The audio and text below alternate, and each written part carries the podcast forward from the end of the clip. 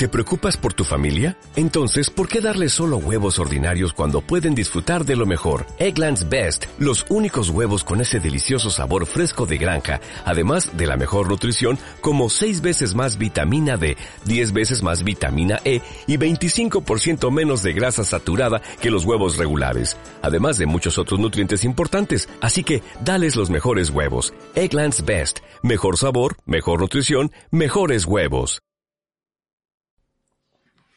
Hola a todos, mi nombre es Daniel y este es mi primer podcast, el cual aún no bautizo, quizás cuando ya lo suba voy a tener un nombre preparado, pero por ahora solo a decir que va a ser un podcast en donde yo voy a hablar eh, principalmente de ciencia ficción y de las películas, eh, libros o historias de ciencia ficción en general que me gustan. Eh, en este primer capítulo voy a hablar de una de mis favoritas que es Back to the Future, o como se dice en español, Volver al futuro, o Regreso al futuro, o De vuelta al futuro. ya ni me acuerdo cómo que lo traduce. Bueno, el tema, eh, quiero hablar de esto, pero hablar de algo que no se habla tanto en, en los videos de YouTube que hay, o no sé, en otros lugares. Es un tema que he visto poco y me pareció interesante compartirlo. Eh, se trata sobre la supuesta incongruencia que hay en las películas por algunos eventos. Eh, incongruencias en el viaje en el tiempo específicamente. Y, y para esto, no sé, me voy a eh, explayar un poquito respecto como a las bases, a los fundamentos del viaje en el tiempo. Eh, bueno, hemos visto muchas películas o historias de ciencia ficción en donde se viaja en el tiempo, pero en, la realidad, o por el conocimiento científico que hay actualmente, más específicamente en la física, el viaje en el tiempo, eh, por el momento, solo podría ser posible hacia el futuro, no hacia el pasado. Y hacia el futuro es relativamente fácil porque podríamos simplemente acercarnos eh, a algún área del universo donde haya mucha gravedad, como cerca de un agujero negro, y estar ahí un rato y después salir y va a estar en el futuro. Eso es lo que le pasa a los personajes de Interstellar. Y esa es una forma y otra puede ser eh, viajando a la velocidad de la luz. Porque si un vehículo eh, se acerca a la velocidad de la luz, todo el tiempo eh, se vuelve lento dentro de esa nave y por lo tanto por fuera de la nave el tiempo pasa más rápido, entonces yo cuando salgo de la velocidad de la luz eh, estoy en el futuro. Esas dos formas hay hasta el momento, que obviamente no podemos hacer la realidad porque no tenemos una nave que vaya a la velocidad de la luz y que pueda llegar a algún lugar cercano a un agujero negro todavía. Así que se puede, pero por el momento no podemos. Eh, pero el tema del viaje al pasado es mucho más complicado. Mucho más complicado. Porque existe lo que se llama la paradoja del abuelo, y existe lo que se llama el efecto mariposa. Y esto, bueno, seguramente lo han escuchado anteriormente, pero voy a explicar un poquito para que no haya escuchado hablar de esto. La paradoja del abuelo dice de que si un viajero en el tiempo va al pasado, eventualmente, eh, de forma intencional, bueno, no creo que intencional, pero eventualmente podría matar a algún antepasado suyo para el caso de la teoría, a su abuelo. Y al matar a su abuelo, eh, produciría que no naciera su padre, y si no nace su padre, no nace él. Y si él no nace, él no viaja en el tiempo. Y si él no viaja en el tiempo, no mata a su abuelo. Y esto es un sinsentido. Es ilógico. Entonces dice, ¿cómo se podría hacer un viaje en el tiempo? No, no se podría. Eh, o si se produjera, eh, tendría consecuencias inesperadas.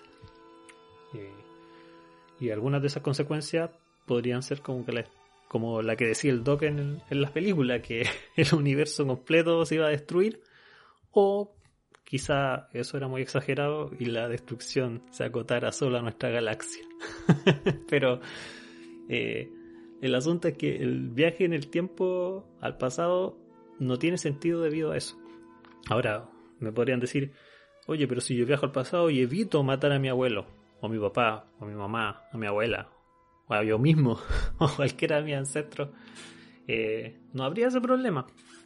Podría viajar en el tiempo con cierto riesgo, pero podría. Mm, difícil igual porque está el efecto mariposa. Ese que dice que si una mariposa aletea en Japón, produce un huracán en Estados Unidos. No sé, parece que no era tan así, pero eh, se entiende el punto. Es que cualquier pequeño cambio que uno haga eh, termina produciendo grandes, grandes cambios.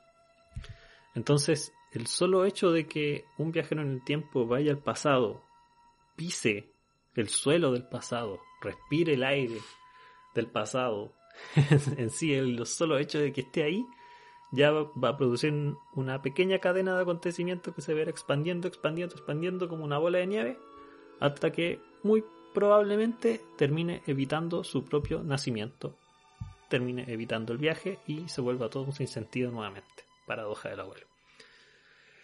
Eh, y ustedes dirán, ya, pero ¿cómo? Tal vez si hace un pequeño cambio no, no pase tanto. No, podría ser también, sí, pero bastante probable que no. Además, imaginémonos de que para que nazca una persona tienen que darse muchas situaciones específicas. O sea, un hombre con una mujer específica se tienen que juntar y cada uno debe aportar el óvulo específico y el espermatozoide específico y probablemente en el momento específico para que nazca una persona específica.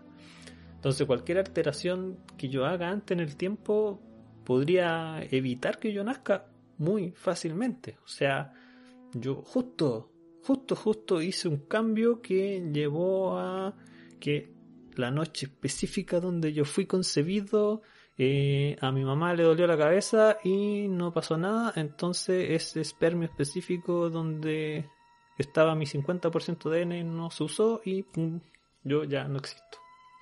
Quizás nazca otra persona de mis padres, que sería mi hermano, pero yo ya no fui, es otra persona.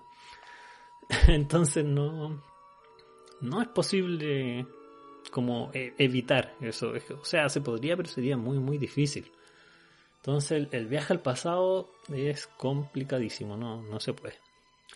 Pero eh, la ciencia ficción siempre tiene soluciones. Y eh, para la paradoja del abuelo ha inventado soluciones. Y esas es las que hemos visto en las diferentes historias de ciencia ficción. Por ejemplo, en Terminator o en The Dark, eh, el tiempo es cíclico. Esto quiere decir de que en realidad cuando los viajeros van al pasado, eh, hacen cambios, pero en realidad ellos están creyendo hacer cambios. En realidad lo que hacen ya ocurrió en la línea de tiempo desde la cual ellos vienen. Y al final se hace todo un enredo que entre el pasado y el futuro están conectados y es todo cíclico y no... Y, ahí se, de hecho, es el, modelo de viaje en el tiempo que está como un poquito gobernado por el supuesto destino. Como la historia de Edipo Rey, que él estaba destinado a, a cruzarse con su madre y hacer un insecto y él trata de evitarlo, pero al final tratando de evitarlo lo produce. Bueno, es como lo mismo. Al final la, vieja historia griega contada de nuevo. Y, bueno, igual es, una posibilidad. Ah, perdón, estaba tomando un poquito de agua. Eh, es una posibilidad, pero eh, es como igual un poco fome. Porque la gracia de viajar en el tiempo al pasado muy probablemente es hacer algún cambio, hacer algún ajuste, ¿no? Como lo hizo Marty. bueno, esa es una forma de resolver la paradoja del abuelo, es ese, ese tiempo cíclico. Eh, otra forma y la forma que para mí es la más floja, así como poco probable, o sea, dudo mucho de que de que exista eso, que es la que se da en Avengers, en Endgame, o bueno, no solo ahí, también en, en Dragon Ball, con los viajes de Trunks en el tiempo, en la saga de Cell, eh, ocurre esta segunda solución a la paradoja del abuelo, que es que cada vez que se hace un viaje en el tiempo al pasado, se produce una línea de tiempo alterna, paralela. O sea, se crea otro universo. Así, ¡pum!, de la nada, fácilmente se crea eh, un universo completo. Y, y fácil, así ya no, no hay ningún problema porque eh, simplemente se dan otros acontecimientos en una línea de tiempo que va paralela, así como dos líneas de tren, y después siguen, viajan otro y se hace otra, y viajan otra vez, y otra, y otra, y otra, y ¡pum! Échale un vistazo a los videos donde explican las líneas de tiempo de Dragon Ball y van a quedar. Ahí van a ver cuántas líneas de tiempo hay, se van a quedar impresionados. Bueno, eh, esta solución es como, bueno, como dije, para mí es la menos elegante, o sea, no es como bien facilona. y es la que te hace más explotar la cabeza entendiéndolo en realidad. Eh, pero la de Volver al Futuro es distinta. Y yo creo que tiene como eso en especial porque es al final la que la que realmente logra cumplir la fantasía de, cambiar las cosas.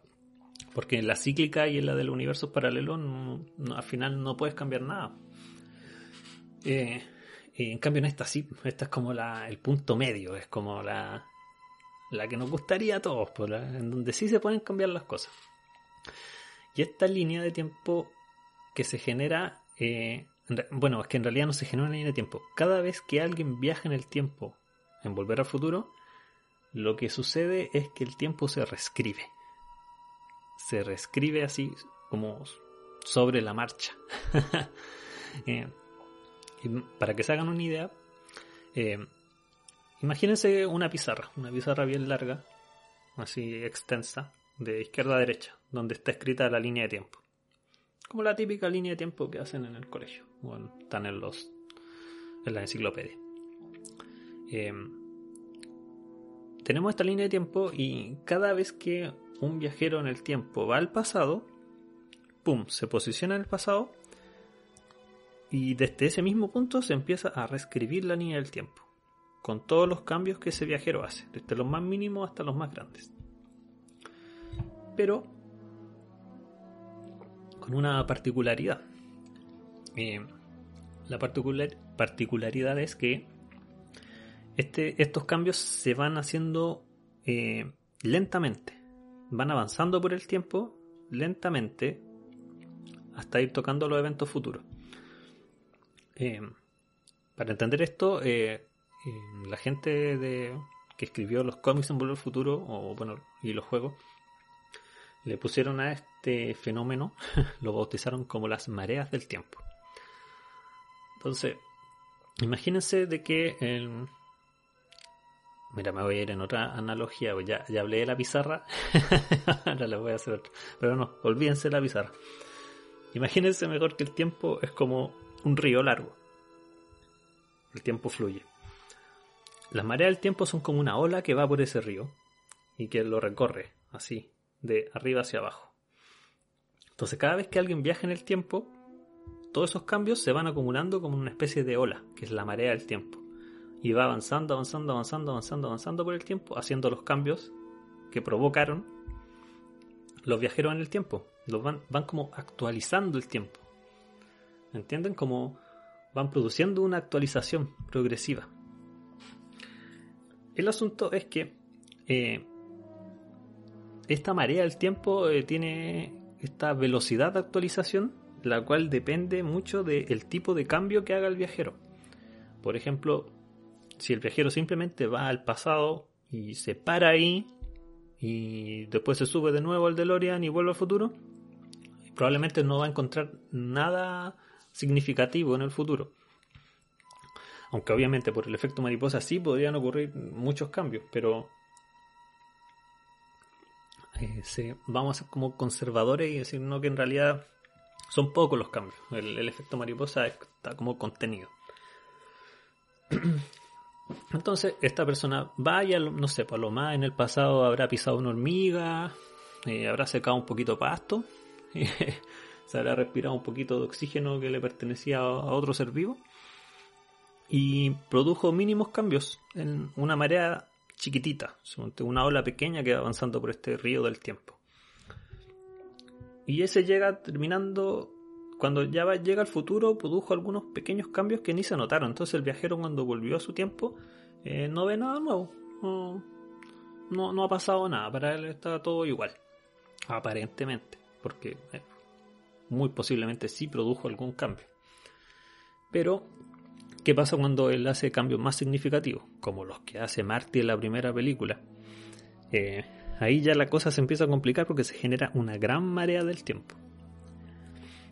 En un principio cuando Marty llega, eh, él hace unos cambios que igual son fuertes, pero no tan significativos como hace que lo atropellen a él en vez de a su papá. Que no sé, ¿se acuerdan de que el, papás de Marty se conocen porque papá estaba mirando a Lorraine por la ventana a cambiarse ropa y se cae del árbol. Justo cuando va pasando el auto de papá de Lorraine, lo atropella y ahí lo lleva a la casa y ahí se conocen y todo. Bueno, ahí Marty ve a su papá caer del árbol, lo salva y lo atropellan a él. y eh, terminan llevándoselo a él a la casa. Entonces impide que se conozcan. Ya ahí, terrible error. Pero Marty sigue ahí y no, no pasa nada hasta el momento. Todavía no, no es tan significativo el cambio. Esto significa que ya se generó una marea del tiempo que fue avanzando hasta 1985, pero todavía no llegaba a 1985 porque va muy lento. No, no es el cambio lo suficientemente significativo todavía para llegar a 1985. Va muy lento. Entonces eso le da tiempo a Marty para cagarla más aún. porque después hace que su mamá se enamore de él. Y más encima que ni, ni pesque a, su papá George y no hay caso y él tiene que hacer toda una maraña de, situaciones para lograr que eh, eventualmente se conozcan. Y, pero no, pues así todo, no hay caso con todo lo que se esfuerza Marty, no, no logra que sus papás enganchen. Hasta que al final en el baile, cuando él está tocando arriba, eh, ya la marea del tiempo se empieza a acercar a 1985. Y ahí ya está en problema, o, mejor dicho, más que a 1985, tal vez eh, al, momento en, que él viajó, en el que él viajó y, ya hace como imposible el, eh, que él haya viajado en el tiempo, porque se, se, concreta la paradoja en el fondo. Entonces por eso Martin empieza a desaparecer ahí, porque la marea del tiempo ya lo está alcanzando. Y eh, bueno, esta marea del tiempo se cancela gracias a que justo en el último momento, gracias a la canción que toca Marty, ¡pum! Eh, los papás de Marty se besan y todo se arregla. Pero se arregla eh, en, lo contingente de ese momento, porque ya Marty se recupera, ya así como todo bien, porque como que canceló esa marea del tiempo que lo estaba alcanzando, pero produjo otra, otra que también iba más lento porque, eh, no sé, eventualmente podría ser que justo después los papás se enojaran eh, por X razón o que llegara Pif y de nuevo se la quitara, no sé. Podrían haber pasado muchas otras cosas y entonces todavía no se concretaba el cambio tanto, entonces Marty todavía seguía ahí. Y después pasa un tiempo porque Marty sale de ahí del baile, tiene que ir hasta donde el dog se cambia de ropa y todo el asunto. Eh, pasa un buen rato ahí unas horas yo creo. Y, y aún así, pues, en todo ese tiempo todavía a Marty no, no, le pasa nada, siendo de que ya se generó una marea del tiempo que estaba en camino a 1985 y le iba a llegar a él. Y él iba a desaparecer igual, porque en el fondo, eh, con todo lo que él hizo, algún cambio va a producir de que eh, hiciera de que Marty o no naciera o si naciera tuviera una historia de vida diferente, eh, recuerdos diferentes, etc. Entonces, eh, logra tomar el DeLorean y vuelve a 1985 y, y se salva. Entonces uno dice, pero ya, ¿y por qué la marea del tiempo no lo alcanzó nunca? Bueno, eh, no lo alcanzó porque, y aquí está el otro gran detalle, cuando los viajeros están en el DeLorean viajando, las mareas del tiempo no los tocan. son inmunes a las mareas del tiempo. Entonces lo que se supone sucedió, y es que lo, único que hace que el asunto tenga sentido, es que Marty viajó en el momento exacto en que la marea del tiempo llegó a 1985 y no se da ni cuenta de que de que él llegó y que habían cambios. Para él, él de hecho llega un poco antes de que maten al Doc, porque él quería salvarlo, el Doc no, no aceptó la carta. Entonces ah, llega un poco antes la máquina del tiempo. Eh, e incluso se ve a sí mismo, supuestamente a sí mismo, ve a su otro yo tomar la máquina del tiempo e irse al pasado. Pero ese no era él. Aquí está el punto. Ese era otro Marty. Era el Marty que generó la marea del tiempo que vino desde el pasado. Ese Marty tenía otros recuerdos, tenía otra historia de vida ligeramente distinta a la de él. Eh, y bueno, ese Marty se va. ¿A dónde se va ese Marty? ¿Qué pasó con él? ¿Y con ese DeLorean? Mm. Es algo muy interesante que quiero hablar en, en otro podcast, uno que voy a hacer más adelante, porque eso es bastante interesante igual. Pero bueno, dejemos a ese pobre Marty de lado y el asunto es que él llega y lo, suplanta, y llega y toma su vida. Y de hecho, él llega a la casa y no tiene la más puta idea de qué pasa, porque, porque está ahora en esa casa, todo bien, y los papás son distintos, y los hermanos, y tiene camioneta y todo eso, no, y nada le calza porque no. Eh, eso para él no correspondía. Y es así como se soluciona el tema. E, es el tema, son las mareas del tiempo y el hecho de que cuando están a bordo de la máquina del tiempo, las mareas no los afectan. Y, aquí me voy a saltar a, otro evento de Volver al Futuro 2, que, este sí que es como más polémico y el que, el que nota la mayoría de la gente como una inconsistencia. Porque como que en la una así como una segunda, ah, no, sí, ah, lo cambió y, no sé, como un mago lo hizo todo. Pero en, la 2 ya como que molesta un poco, como que te hace ruido. Eh, ¿qué, es lo que te hace ruido? El, el viaje de Biff, el viaje de Biff viejo el Biff viejo va al pasado, a 1955, a darse el almanaque. Y lo que desconcierta a muchos es que cuando él regresa desde 1955 al 2015, regresa al mismo 2015 desde donde él partió. Siendo que lo lógico hubiera sido de que llegara a un 2015 distinto, a uno caótico, en donde él eh, era millonario y malvado y todo. pero no llega ahí.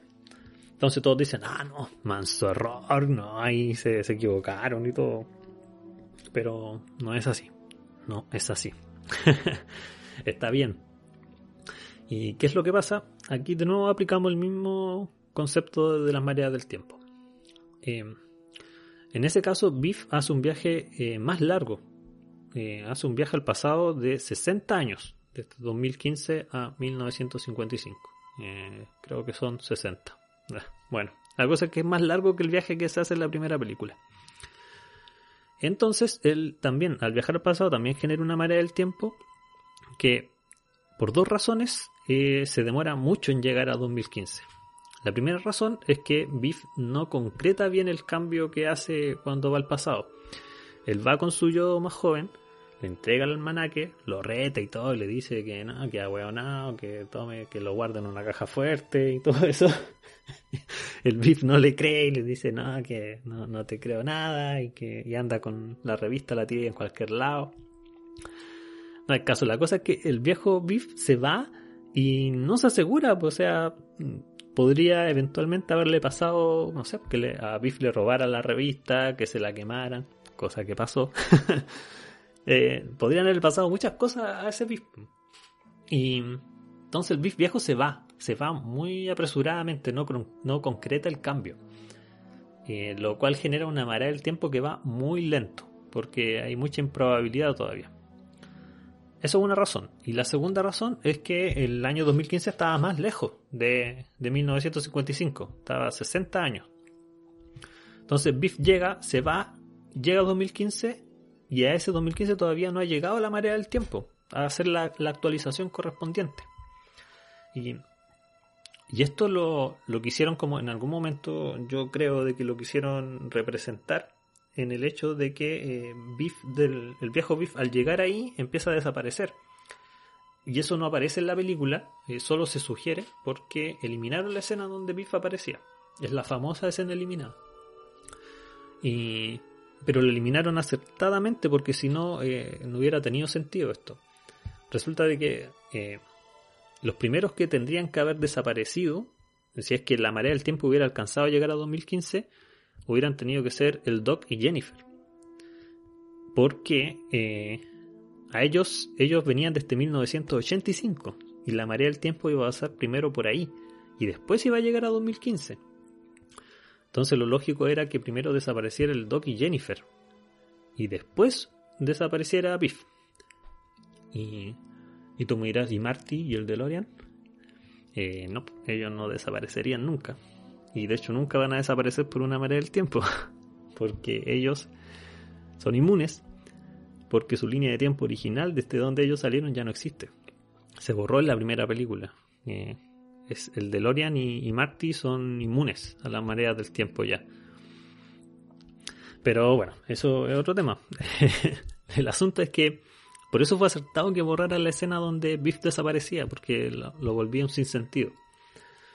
Eh, entonces, al, eliminar esa escena, eh, dan a entender de que la marea del tiempo todavía no llega, y eso le da la chance a que Marty, Jennifer y el Doc tomen el DeLorean y regresen a 1985 que alcancen a salir de ahí sin recibir la, la, marea del tiempo. Pero al 1800, a 1985 al que viajan, ahí sí ya había pasado la marea del tiempo. Entonces eh, llegan a ese universo alterno que lo llama el Doc para explicarlo, pero que en realidad es la misma línea temporal que se reescribió solamente. Y esa es la, la explicación. Y bueno, de hecho ahí al hacer ese viaje, ese Doc y esa Jennifer eh, también quedan inmunes a la marea del tiempo, porque su línea de tiempo original también desaparece para siempre. Una vez que una línea de tiempo se borra, se borra, no, no hay forma de, restablecerla. Se puede generar otra muy similar, pero no ya no se puede reconstruir la, la que era realmente. Y esa es, la explicación. No sé si, si me habrá quedado claro, pero es el asunto, hay que entender lo de las mareas del tiempo. Ahora, eh, ¿de dónde viene esto?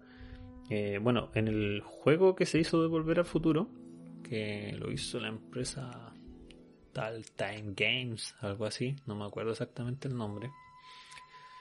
Eh, pero es un juego que se divide en tres capítulos, parece, que lo fueron lanzando de a poco. Y cuenta una historia que es después de Volver al Futuro 3. Es como la continuación, por eso esto es parte del universo extendido de Volver al Futuro. Y ahí hacen una, algunos viajes al, pasado.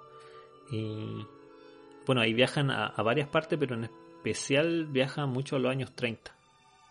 Que de hecho es el, concepto original que tenía Volver al Futuro 2. No sé si alguna habrán visto documentales que ahí explicaban de que en un inicio la idea era que Volver al Futuro 2 eh, fuera en los años 30. Pero Después a Robert Zemeckis se le ocurrió la idea genial de que podían ir en realidad al futuro y después volver a la primera película y, y nada, y la cambiaron toda. Para bien, obviamente. Bueno, el asunto es que en esos viajes, eh, ahí el Doc comenta lo de las mareas del tiempo. Y de hecho hasta experimentan una marea del tiempo. hay una escena muy buena en la que están van muy al pasado, como al 1800 20, algo así, no sé, pero van como a una época antes de que existiera Hill Valley, parece. Y bueno, no voy a spoilear tanto por esto, pero en algún momento a ellos le pasa una marea del tiempo y ven desaparecer todo a su alrededor. y todo a su alrededor cambia, se actualiza, desaparece. Y es muy buena escena. Y, eso es lo que hubiera pasado también en Volver al Futuro 2 si ellos hubieran quedado más tiempo en, el 2015. Eh, hubiera pasado de que desaparecía el Doc, Jennifer, eh, Beef y todo lo de alrededor cambiaría y solo quedaría Marty ahí con el DeLorean y va. Y, bueno, hubiera sido para otro tipo de historia. Pero ahí está la explicación. Y Bueno, eh, ahí en, los juegos explican lo de la marea del tiempo, pero eh, no explican del todo esto que yo les dije de, de que los viajeros cuando están arriba de, de, la máquina del tiempo son inmunes a la marea.